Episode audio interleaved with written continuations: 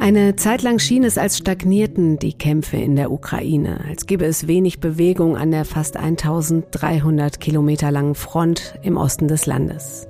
Schon seit längerem wird aber mit einer Frühjahrsoffensive der russischen Streitkräfte gerechnet. Seit letzter Woche nun verstärken die Russen ihre Angriffe wieder. Hunderte Raketen, Luftangriffe, massiver Beschuss ziviler Infrastruktur. Ist das jetzt die erwartete Frühjahrsoffensive? Im FAZ-Podcast für Deutschland geben wir Ihnen heute ein militärisches Update über die Lage im Ukraine-Krieg. Dafür sprechen wir mit dem Generalleutnant AD der Bundeswehr Heinrich Braus. Außerdem schauen wir mit unserem Korrespondenten Gerhard Gnauk auf die jüngsten Auftritte des ukrainischen Präsidenten Volodymyr Zelensky und auf seine zweite Front im eigenen Land. Heute ist Montag, der 13. Februar. Mitgeholfen haben Felix Hoffmann und Silvia Klaus und ich bin Katrin Jakob. Schön, dass Sie dabei sind.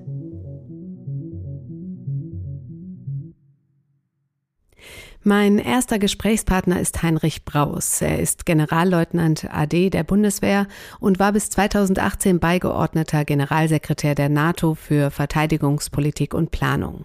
Heute arbeitet er am Zentrum für Sicherheit und Verteidigung der Deutschen Gesellschaft für Auswärtige Politik. Hallo, Herr Braus. Guten Tag, Frau Jakob. Herr Braus, Seit Ende vergangener Woche haben die Russen massive neue Angriffe auf die Ukraine gestartet. Nachdem das Geschehen eine Zeit lang etwas stagnierte, haben die Streitkräfte nun hunderte Raketen auf Ziele in der gesamten Ukraine abgeschossen, Luftangriffe, Artilleriegeschosse. Sehen wir hier den Beginn der erwarteten Frühjahrsoffensive? Also die meisten Experten glauben, dass die Offensive schon begonnen hat. Und zwar schon seit ein paar Tagen spätestens.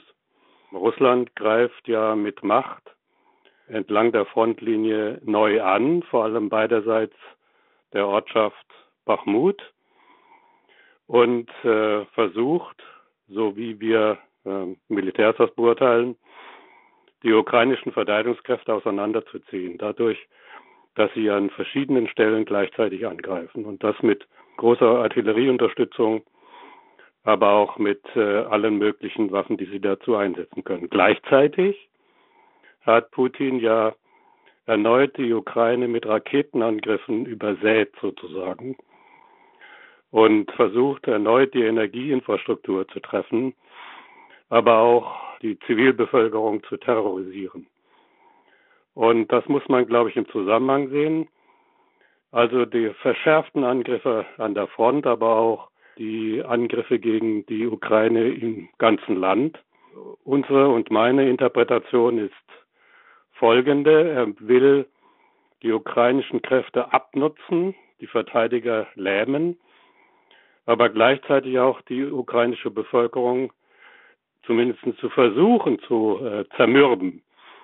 Und er setzt gleichzeitig darauf, dass die, der Westen die Ukraine, die Unterstützung für die Ukraine nachlässt denn wir beobachten, dass die russische Führung und die russische Armee sich auf einen langen Krieg einstellt, den sie glaubt, eher durchhalten zu können als die Ukraine und der Westen. Hm. Nun hat Russland ja auch gleichzeitig Geländegewinne an der Front gemeldet. Äh, das Verteidigungsministerium spricht laut der russischen Nachrichtenagentur Interfax davon, innerhalb von vier Tagen zwei Kilometer Richtung Westen vorgerückt zu sein. Welcher Teil der Frontlinie das sein soll, wird nicht gesagt. Was, was denken Sie, ist das Propaganda oder ist das realistisch, dass das so passiert ist? Ja, jetzt wissen können wir das nicht überprüfen. Hm. Die Ukraine müsste das bestätigen, was sie nicht tut. Unsere Einschätzung und die der meisten Experten ist, dass Russland in den letzten Tagen oder Wochen örtlich einige hundert Meter vorangekommen ist. Auch zwei Kilometer sind, auch wenn das vielleicht etwas ähm, untertrieben klingt, zwei Kilometer sind operativ gesehen nicht viel. Aber es stimmt, die Ukraine äh, steht im Verteidigungskampf und äh, steht militärisch sehr unter Druck entlang der gesamten Frontlinie. Und wir hoffen, und es steht zu hoffen, dass sie weiter in der Lage bleibt, im Großen und Ganzen ihre Verteidigungslinie im Moment, ihre Stellungen zu halten. Schon dazu braucht sie militärische Unterstützung äh, durch den Westen und durch die verbündeten Staaten im Westen. Und zwar jeglicher Art. Kampfpanzer, Schützenpanzer, Artillerie, vor allem auch Luftverteidigung und vor allem Munition, Munition, Munition. Das Ziel muss ja sein, dass wir der Ukraine helfen, nicht nur die Linie und die Stellung zu halten, sondern über kurz oder lang selber wieder offensiv werden zu können. Denn sie hat die Absicht, und wir sollten und müssen ihr dabei helfen, dass sie größere Teile, wie im Sommer und Herbst letzten Jahres und dann bis in den November hinein, ihres Territoriums befreien kann, wenn möglich das Ganze. Dazu muss sie militärisch in der Lage versetzt werden, denn das ist aus unserer Sicht politisch, so wie wir Putin und die Lage beurteilen, die einzige Chance, dass Putin einlenkt und an den Verhandlungstisch sich begibt und dann Verhandlungen aufgenommen werden können, wenn die Ukraine zustimmt, mit dem Ziel, dass sie ihre territoriale Integrität wiederherstellt und ihre volle politische Souveränität erhält. Dass Putin also keinen Erfolg hat. Das ist das politische Ziel. Und dazu müssen und wollen wir die Ukraine militärisch in die Lage versetzen. Und dazu braucht sie alle militärische Unterstützung, die der Westen aufbieten kann. Auch Kampfjets, das ist ja jetzt im Moment das aktuelle Thema? Grundsätzlich auch Kampfjets. Okay. Aber ich muss das ein bisschen differenzieren, Frau Jakob. Hm. Kampfjets sind ein wichtiges und hocheffizientes militärisches Mittel zur Unterstützung jeder Art von Operation sowohl in der Verteidigung als auch in, im Gegenangriff oder in einer Offensive. Kampfjets haben viele Rollen und Zwecke. Sie unterstützen auch die Kampftruppe am Boden. Das ist ein hocheffizientes und wirkungsvolles Mittel. Ich bin also gegen, wie Christoph Heusgen das nennt, die Ausschließleritis von vornherein. Man sollte die Option zumindest offen halten. Und offen halten der Option bedeutet auch, dass man ukrainische Crews und Piloten ausbildet. Jetzt kommt das Aber. Wenn man sich mit Piloten, Kampfpiloten unterhält, dann lernt man, dass die Ausbildung eines Kampfpiloten im Jet F-16 oder Eurofighter ein, mindestens eins besser zwei Jahre dauert, okay. damit sie kriegstauglich werden. Ja. Also wirklich einsatzfähig. Das ist ein aufwendiger, langer Ausbildungsprozess. Es kommt dabei darauf an, dass wir jetzt und in den folgenden Wochen und Monaten die Ukraine die maximale Unterstützung zur Verfügung stellen, die wir stellen können. Dass wir jetzt alles, alles daran setzen, dass die Kampfpanzer, zu der sich die Bundesregierung und andere endlich entschlossen haben, so schnell wie möglich in die Ukraine kommen.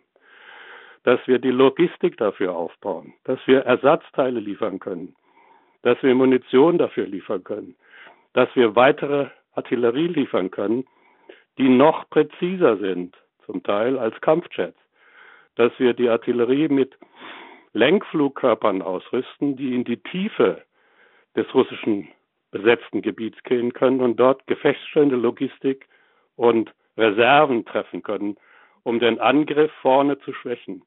Darauf kommt es jetzt als größte, höchste Priorität an. Also letztlich erstmal das, was versprochen und beschlossen ist, jetzt erstmal liefern und zwar richtig. Ja, ja. das ist die höchste Priorität. Dazu gehört auch Luftverteidigung. Also die Patriots-Staffeln, ähm, die durch die Amerikaner und die Deutschen ähm, entschieden und versprochen wurden und wozu jetzt schon die Crews ausgebildet werden, so schnell wie möglich der Ukraine übergeben, so schnell wie möglich weitere Iris-T-Systeme übergeben und was auch immer der versammelt, der gesammelte, der gesamte Westen entbehren und liefern kann, muss dorthin Luftverteidigung, Artillerie, Kampfpanzer, Ersatzteile, Logistik, Munition. Also all das, was die ukrainische Armee am Boden benötigt, um effektiv verteidigen zu können, aber auch, wie wir sagen, das bewegliche Gefecht der verbundenen Waffen führen zu können, um schließlich wieder offensiv werden zu können und ihr Land zu befreien. Hm. Wie ist denn da der Stand im Moment bei der Lieferung von den Leopard 1 und 2 Panzern? Im Augenblick, so wie ich das sehe, versucht der deutsche Verteidigungsminister Pistorius zusammen mit seinem Kollegen Blaschak hm. die angezielten zwei Bataillone an Kampfpanzern, Leopard 2, so schnell wie möglich zusammenzustellen, dadurch die anderen europäischen Nationen, die angedeutet haben, dass sie Panzer stellen können und wollen, zum Beispiel Finnen, aber auch Spanier, Portugiesen, Kanadier sogar, so zu koordinieren, dass die Lieferung von Kampfpanzer Leopard 2 so schnell wie möglich in die Ukraine geschehen kann. Das zweite ist der Leopard 1, über den Deutschland verfügt. Darüber wurde schon seit neun Monaten diskutiert. Jetzt ist die Entscheidung endlich gefallen. Die Absicht ist, dass übers Jahr in, in verschiedenen Tranchen die Kampfpanzer Leopard 1 an die äh, Ukraine geliefert werden können. Das dauert aber. Denn einige, die müssen wieder instand gesetzt werden. Die waren ja über Jahre im Depot. Äh, man muss die Logistik aufbauen. Man muss die ukrainischen Besatzungen ausbilden. Und man muss die Munition bereitstellen. All das braucht Zeit. Hätte die deutsche Regierung, der Bundeskanzler, bereits im Sommer letzten Jahres die Entscheidung getroffen, die mögliche Lieferung vorzubereiten, die Logistik aufzubauen, die ähm, Panzerbesatzung aus der Ukraine auszubilden, zusammen äh, in Deutschland, dann stünden sie jetzt schon bereit und könnten über kurz, kurz äh, in, in kurzer Frist in die Ukraine gelangen. Und sie hätten ein wichtiges Mittel, das sie für die Verteidigung ihres, ihrer Stellungen, aber auch für einen möglichen Gegenangriff und die Wiedergewinnung der Offensive brauchen würden. Hm. Spät, hoffentlich nicht zu spät. Ja. Jetzt steht ja, Sie haben es auch eben gesagt, im Mittelpunkt der Kämpfe an der Front seit Tagen die Stadt Bachmut im Gebiet Donetsk. Ähm, und da gibt es ein Hin und Her an Meldungen. Die russische Söldnertruppe Wagner will ein Dorf nördlich von Bachmut eingenommen haben. Die ukrainischen Streitkräfte betonen, sie hätten die Stadt weiter unter Kontrolle. Äh, warum ist diese Stadt so wichtig? Ist das eher strategisch oder eher symbolisch? So wie ich die Einschätzung der Experten ähm, lese, wissen wir das alle nicht genau. Wir rätseln, warum Bachmut für Putin und die russische militärische Führung so wichtig ist. Ich habe, das könnte natürlich von symbolischer Bedeutung sein, dass die Russen eine Stadt, die sie, um die sie äh, Monate schon gekämpft haben, endlich, möglichst bis zum 24. Februar, also dem Jahrestag des Kriegsbeginns einnehmen und dann als großen Erfolg herausstellen können. Welche operative Bedeutung die Stadt hat, wissen wir alle nicht genau. Man vermutet, sie liegt an einem Knotenpunkt und ähm, an einer Straße Richtung Norden und Nordwesten, Kramatorsk zum Beispiel, die, wenn die russischen Kräfte sie einnehmen, vielleicht einen Durchbruch weiter nach Norden ermöglichen würde. Und dann könnte man daraus ableiten, dass Putin und seine militärischen Führer eben doch möglichst anstreben, den gesamten Oblast Donetsk zu erobern. Wir sehen auch schon Truppenbewegungen und Anzeichen, dass das gleiche für den Don äh, Oblast Saboroschje gelten, gelten könnte. Dann hätte er bis auf Cherson den gesamten Süden militärisch in der Hand und er würde militärisch sozusagen die Brücke schließen, sinnbildlich gesprochen, zur Krim und den gesamten südlichen Geländestreifen in der Ukraine militärisch beherrschen. Damit auch das Asowsche Meer. Ich glaube, ich würde jetzt zu viel spekulieren, ob das für ihn, für Putin, dann der Ausgangspunkt für einen sogenannten Frozen Konflikt wäre. Also das Ziel, den Konflikt einzufrieren und erstmal zu verharren und dann zu gucken, wann sich die Gelegenheit gibt, ergibt, weiter anzugreifen oder in möglichen Verhandlungen aus seiner Sicht dieses Gesamt, den gesamten Raum zugesprochen zu bekommen und damit als Sieger gegenüber seiner Bevölkerung aus dem Krieg ähm, zu kommen, zurückzukehren. Aber das ist Spekulation. Was wir jetzt erkennen können, ist, dass die russische militärische Führung mit aller Macht die Stadt äh, Bachmut und das Gelände beiderseits davon ähm, nehmen will, möglicherweise um dann weiter nach Norden vorstoßen zu können und den gesamten Oblast Donetsk ja. zu nehmen und äh, zu halten. Ja. Also mit welcher militärischen Reaktion der Ukraine rechnen Sie denn dann in dem Gebiet? Das, was könnte da der nächste Schritt sein? Da rechnet man ja auch noch mit einer, einer Offensive. Ich scheue mich jetzt weiter sozusagen zu spekulieren über die Absichten, über die Lage vor Ort wirklich und über die Planung und Absichten der ukrainischen militärischen Führung. Das lässt sich vom Schreibtisch aus leicht machen, aber dann kann man auch sehr leicht daneben liegen. Ja, ja. Was, wovon wir ausgehen können, ist, dass die Ukrainer mit allen, aller Macht und allen Mitteln versuchen werden und weiter versuchen, den russischen Angriff zu stoppen. Also ihre jetzige Frontlinie im Großen und Ganzen, und ich, recht, und ich spreche nicht über hunderte von Metern oder ein paar Kilometer, aber im Großen und Ganzen diese tausend Kilometer lange Frontlinie zu halten bis und, und darauf setzen, dass die Ukraine, dass der Westen sie weiter militärisch unterstützt. Und wenn dann die russische Truppe keinen Erfolg hat und sie womöglich auch Schwierigkeiten hat, genügend Soldaten aufzubringen, genügend Material aufzubringen, vor allem genügend Munition aufzubringen, dann in einem günstigen Moment selbst erneut anzugreifen. Und dafür gibt es aus hiesiger Sicht die Möglichkeit, dass sie nicht in Luhansk unbedingt oder gegenüber Bachmut, sondern auf der Linie Melitopol Richtung Asowsches Meer vorstoßen könnten, um sozusagen die russische Armee im Süden der Ukraine zu teilen und damit massiv zu schwächen. Mhm. Aber das ist, wie gesagt, auch Spekulation in die Pläne und Köpfe der militärischen Führung der Ukraine können wir alle nicht gucken. Ja, ja.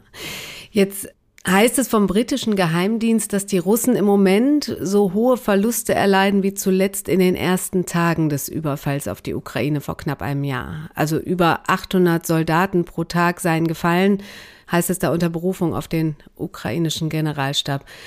Passt das für Sie zusammen?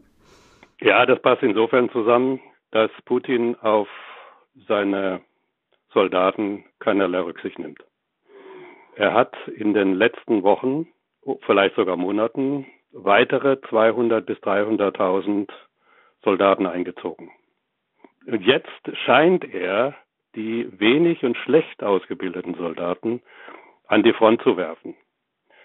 Man sieht ja Bilder, die einen, einen an den Weltkrieg I erinnern. Wellen von, von Soldaten, Reihen von Soldaten als Angriffswellen gegen die Ukrainer, einfach ins freie Gelände losgeschickt, um die Ukrainer zu überrennen. Und wenn der Verteidiger darauf äh, vorbereitet ist, dann ist jeder solcher Versuch zum Scheitern verurteilt, verursacht aber größte Verluste und hohe Verluste. Man muss also den Eindruck gewinnen, dass Putin seine Soldaten als Kanonenfutter missbraucht und behandelt, um zum militärischen Erfolg zu kommen. Das ist das Erste. Also nicht genügend ausgebildete Soldaten in die Schlacht zu werfen und damit die hohen Verluste bewusst riskieren. Darauf hoffen, dass er eben irgendwann doch durchkommt. Das ging auch den Wagner-Söldnern beiderseits Bachmut so. Und dann gibt es Hinweise, dass ihm die Munition eben doch auch selbst langsam ausgeht. Er hat jetzt, wie man hört, zwei Munitionsfabriken aus dem Boden gestampft. Ob er auch so viele schwere Waffen in Reserve hat, wie manche Experten glauben, auch das ist nicht gesichert. Man kennt auch Berichte aus Depots, in dem Hunderte von Kampfpanzern stehen, die aber über die Zeit verrottet sind. Auch die müssten, wenn Putin sie äh, nutzen wollte, erst über längere Zeit instand gesetzt werden. Also es ist unklar, wie viel schweres Gerät und Soldaten Putin mobilisiert und weiter in den Krieg führen kann mhm. und was das dann für den ukrainischen Verteidiger bedeutet. Mhm. Jetzt habe ich eine Abschlussfrage noch. Mitten in dieser aktuellen russischen Offensive haben hier bei uns Alice Schwarzer und die linken Politikerin Sarah Wagenknecht ein sogenanntes Manifest für den Frieden veröffentlicht. Ja. Fordern da ein Ende der Waffenlieferungen und sofortige Verhandlungen. Immerhin gut 350.000 Unterschriften haben die beiden für ihre Petition da schon gesammelt. Wenn Sie als Militär sowas hören, was denken Sie da? Man, ich denke, und jeder sollte es tun, ähm, diesen, das Manifest für den Frieden von Frau Schwarzer und Frau Wagenknecht genau lesen. Und wenn man dieses Manifest genau liest, dann läuft es im Kern darauf hinaus, im Kern der Ukraine weitere Waffenhilfe zu verweigern und einen Waffenstillstand anzustreben. Andernfalls, so sagen sie, drohe der Welt, äh, drohe ein Welt- oder Nuklearkrieg. Und dann muss man sich klar machen, was das bedeutet als Folge. Es würde bedeuten, Putin gewinnen zu lassen, denn er will nicht verhandeln. Er hat Verhandlungen ausgeschlossen. Es würde bedeuten, hinzunehmen, dass die Ukraine besiegt wird. Ähm, à la longue. Auch ein Waffenstillstand wäre ein Sieg für den Aggressor. Er würde sozusagen belohnt für seinen Aggressionskrieg, für seine Kriegsverbrechen. Man darf nicht annehmen, dass die Niederlage in einem Krieg zum Frieden für die Ukraine führt. Putin hat ganz klar deutlich gemacht, und er hält an diesem Ziel fest, er will die Ukraine als Staat eliminieren. Die Folge wäre nicht Frieden für das ukrainische Volk, sondern unsägliche Gewalt durch die russischen Besatzer, Folter, Vergewaltigung, Verschleppung. Also Butcher in groß. Und all das bedeutet, wenn der Westen sich darauf einließe, dass man einen Partner gegenüber einem Aggressor und Kriegsverbrecher, der unsäglich Gewalt ausübt, alleine lässt. Einen Partner, der in die Europäische Union will, alleine lässt gegenüber dem Aggressor. Dagegen will die Ukraine sich ja verteidigen. Auch die Ukraine will deswegen nicht verhandeln. Sie kämpft um ihre Existenz. Und ich frage, wie kommen wir dazu? Wir in Berlin, in Deutschland, aus der Ferne, warm und trocken sitzend, der Ukraine vorzuschreiben, aufzugeben, die um ihre Existenz und Freiheit kämpft. Ich finde das zynisch und unmoralisch. Herr Brausig, danke Ihnen ganz herzlich für die Ausführung. Ich danke Ihnen, Frau Jakob. Einen schönen Tag Ihnen. Bei mir in der Leitung ist jetzt mein Kollege Gerhard Gnauck. Er ist FAZ-Korrespondent für Polen und die Ukraine mit Sitz in Warschau. Hallo, Herr Gnauck. Guten Tag nach Deutschland. Herr Knauk, die Russen haben gerade eine neue Angriffswelle auf die Ukraine gestartet. Das haben wir eben gehört. Fast ein Jahr nach Kriegsbeginn ist jetzt offenbar diese Frühjahrsoffensive losgegangen. Quasi zeitgleich ist der ukrainische Präsident Volodymyr Zelensky in den Westen gereist, nach London, Paris und Brüssel. Es war erst seine zweite Auslandsreise seit dem russischen Einmarsch vor fast einem Jahr. Wie kam diese Reise in der Ukraine an? Ja, die kam natürlich gut an. Ähm, Zelensky hat ja generell für seine ganze Arbeit äh, gute Zustimmung in der Ukraine. Also es gibt Umfragen, zumindest bis in den Winter rein, also so von ungefähr 80 Prozent. Äh, und natürlich wissen die Menschen, dass äh, die ausländische Unterstützung wichtig ist ähm, sowohl humanitär, sowohl für die Flüchtlinge als auch militärisch, als auch finanziell für den Staat.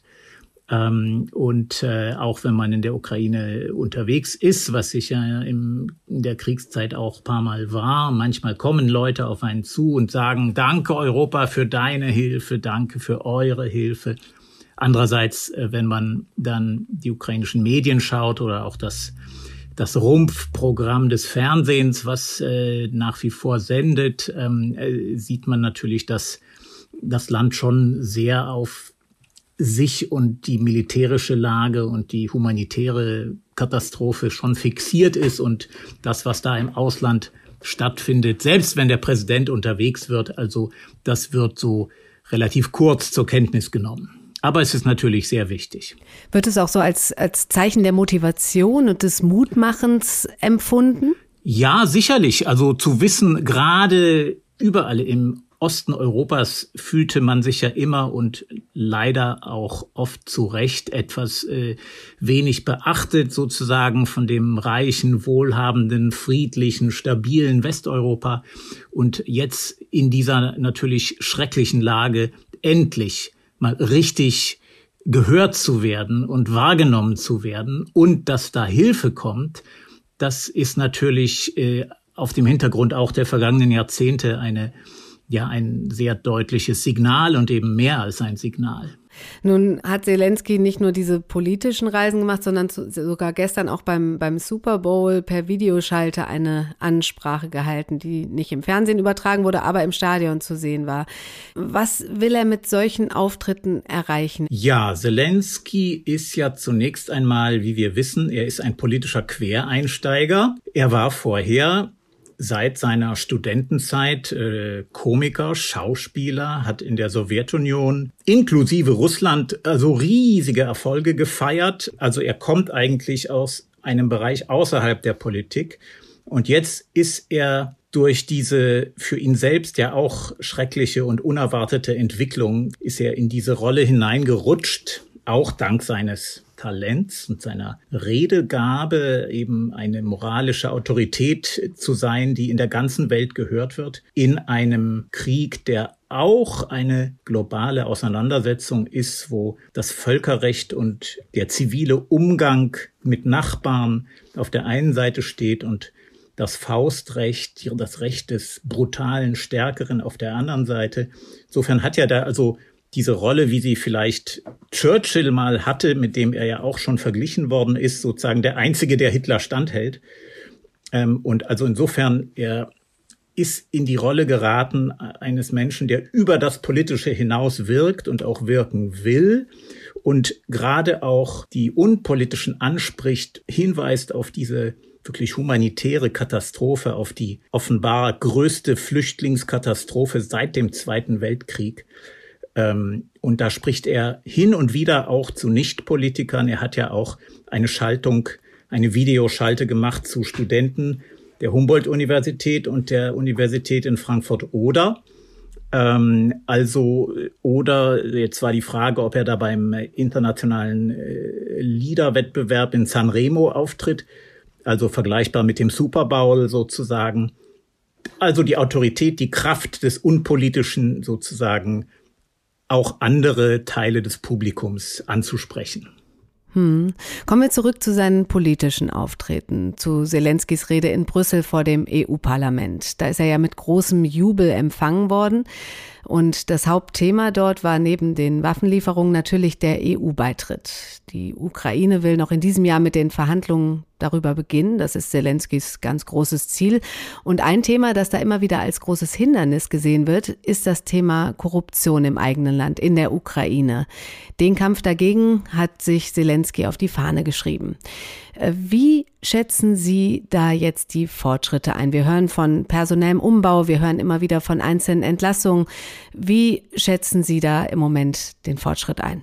Die Korruption hat es natürlich äh, schon zu sowjetischer Zeit und danach dann äh, gegeben in diesem Land wie auch in äh, vielen anderen Ländern. Den Kampf gegen Korruption haben im Grunde die Ukrainer begonnen, nachdem die Krim annektiert wurde und nachdem dieser kleine Krieg mit äh, russischen und prorussischen Kräften eben in der Ostukraine begann. 2014 danach hat die Ukraine Reformen gemacht, bessere und schnellere als in den 25 Jahren davor. Und ähm, insofern, das hat Zelensky äh, nicht alles erfunden. Also diese Regeln wie zum Beispiel Transparenz, die Tatsache, dass Zehntausende von Beamten, Politikern, Richtern und so weiter äh, äh, regelmäßig Vermögenserklärungen abgeben müssen, wo man genau nachlesen kann, äh, der Beamte so und so besitzt eine teure Uhr und zwei Autos und ein Grundstück. Ja, also das wäre ja in Deutschland würde das schon am Datenschutz scheitern wahrscheinlich. Ja. Ähm, die Tatsache, dass äh, die Ernennung von hohen Richtern und anderes äh, unter jetzt unter Beteiligung auch ausländischer Experten stattfindet. Äh, die Tatsache, dass Staatsaufträge online einzusehen sind äh, und sozusagen auch da Transparenz geschaffen wird und damit also offenbar Hunderte von Millionen Euro äh, dem Staat gespart wurden, Steuergelder. Ähm, all das ähm, hat Gott sei Dank schon seine Wirkung entfaltet ähm, in den Jahren vor Zelensky. Mhm. Dann, als er gewählt wurde, hat er gesagt, wir müssen da noch absolut einen Zahn zulegen. Und vieles ist ja auch ein bisschen stecken geblieben und die alten Kräfte sozusagen oder diejenigen, die halt gerne die Hand aufgehalten haben, sind halt nicht so ganz schnell äh, auszuschalten. Er hat also das zu einem wichtigen Thema gemacht und ähm, auch Erfolge gehabt. Und wenn es jetzt während dieses Krieges jetzt in den letzten Wochen einige Fälle gab, die aufgedeckt wurden, die natürlich sehr unerfreulich sind, das ist ein Schlag erstmal für das Land, aber wie mir die Antikorruptionskämpfer in der Ukraine sagen, Zelensky hat gut und schnell darauf reagiert, hat auch Leute entlassen und hat andere Leute eingesetzt. Das Ganze ist natürlich im Krieg doppelt und dreifach schwer. Ja, aber er scheint ja durchaus da Erfolge zu verzeichnen. Was denken Sie, wie wird das im eigenen Land aufgenommen? Stärkt das den Präsidenten? Mir sagte eine Antikorruptionsaktivistin eben äh, aus der Ukraine, äh, Zelensky hat das getan, was jeder in einer Krisensituation tun muss an der Spitze. Er muss schnell reagieren, er muss klar reagieren, nicht wahr? Und auch hart reagieren. Er, er muss paar Leute entlassen. Äh, das ist schon mal gut gelaufen. Und ansonsten aber blicken wir noch mal zurück auf die normale Zeit in, vor diesem Großangriff äh, vor einem Jahr. Eben der Hauptpunkt war eigentlich bei Zelensky. Er ist ja im Fernsehen groß geworden, auch dank einem großen Unternehmer, einem Oligarchen, in dessen Fernsehsender er immer aufgetreten ist. Und dieser Oligarch hatte einige äh, Rechnungen offen mit dem Staat, weil seine große Bank äh, enteignet wurde, weil dort ein Milliardenloch war. Und er hat als Zelensky sein, sein Schauspieler in Anführungszeichen gewählt wurde zum Staatspräsidenten, hat dieser Unternehmer gesagt, jetzt I want my money back. Ja, ich will mein Geld zurückhaben. Und Zelensky hat offenbar nichts getan, um diesem armen, verarmten, reichen Mann äh, irgendwie unter die äh, unter die Arme zu greifen, sondern hat gesagt, äh, ich bin jetzt Präsident und äh, ich habe andere Loyalitäten. Und insofern mir scheint, also er hat da keine großen Fehler gemacht in der Hinsicht und gerade bei diesem Punkt. Insofern denke ich, für die Gesamtbilanz Zelenskis, die ist unverändert positiv und unverändert beeindruckend. Ja, und das offenbar an allen Fronten, an denen er gerade kämpft. Herr Gnauk, vielen Dank für diese Analyse von Zelenskis außen- und innenpolitischem Auftreten. Vielen Dank, auf Wiederhören, Frau Jakob. Das war's für heute im FAZ-Podcast für Deutschland. Ich bedanke mich bei Ihnen fürs Zuhören und freue mich wie immer über Feedback an podcast.faz.de. Morgen ist meine Kollegin Livia Gerster für Sie da und ich verabschiede mich für heute. Machen Sie es gut.